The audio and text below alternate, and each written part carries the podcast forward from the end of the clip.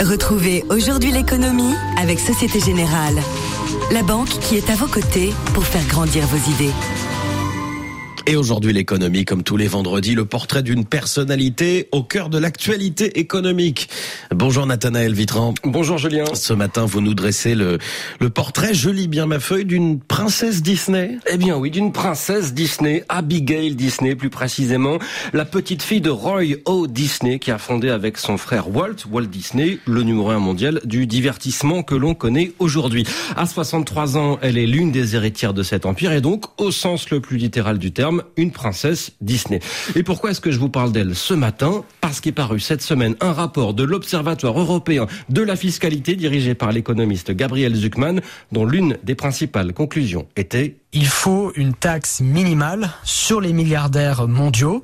On propose une taxe de 2%. Aujourd'hui, ils payent entre 0 et 0,5% de leur fortune en impôts. Donc 2%, ce serait quand même plus que ça. En même temps, ça resterait modeste par rapport au taux de croissance de la fortune des milliardaires qui a été en moyenne de 7% par an depuis les années 1990. Une taxe modeste, mais qui rapporterait tout de même 250 milliards de dollars par an aux États.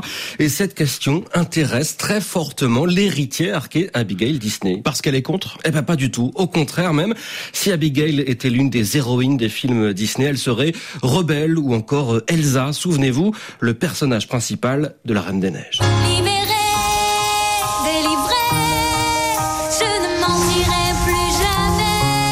Abigail Disney, c'est la princesse rebelle qui refuse de mentir, de se taire, scandalisée par la fortune dont elle a hérité à la naissance. Quand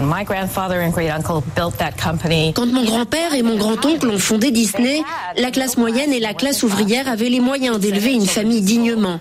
Mais regardez les États-Unis aujourd'hui. J'ai parlé avec des travailleurs de Disneyland. Ils n'ont même pas de quoi se payer de l'insuline. C'est inacceptable. Je ne peux pas rester là, les bras croisés, à accumuler de la richesse simplement parce que je l'ai hérité. Alors voilà, on, sent une volonté d'agir, Nathanaël, mais concrètement, que fait-elle? Eh bien, elle est devenue la mauvaise conscience de Disney. Le public a d'abord entendu parler d'elle quand elle s'en est prise publiquement à Bob Iger, l'actuel patron de Disney, qui venait de s'offrir un salaire à 65 millions de dollars, soit 1400 fois tout de même le salaire médian au sein de son entreprise. La polémique est venue alimenter les revendications des syndicats de chez Disney. Abigail Disney est aussi productrice de films engagés défendant des idées progressistes et féministes et elle a elle-même signé un documentaire sur Disney qui s'appelle Le rêve américain et autres contes de fées sortis l'an dernier. Avoir Disney pour nom de famille, c'est comme avoir un super pouvoir qu'on n'a pas demandé.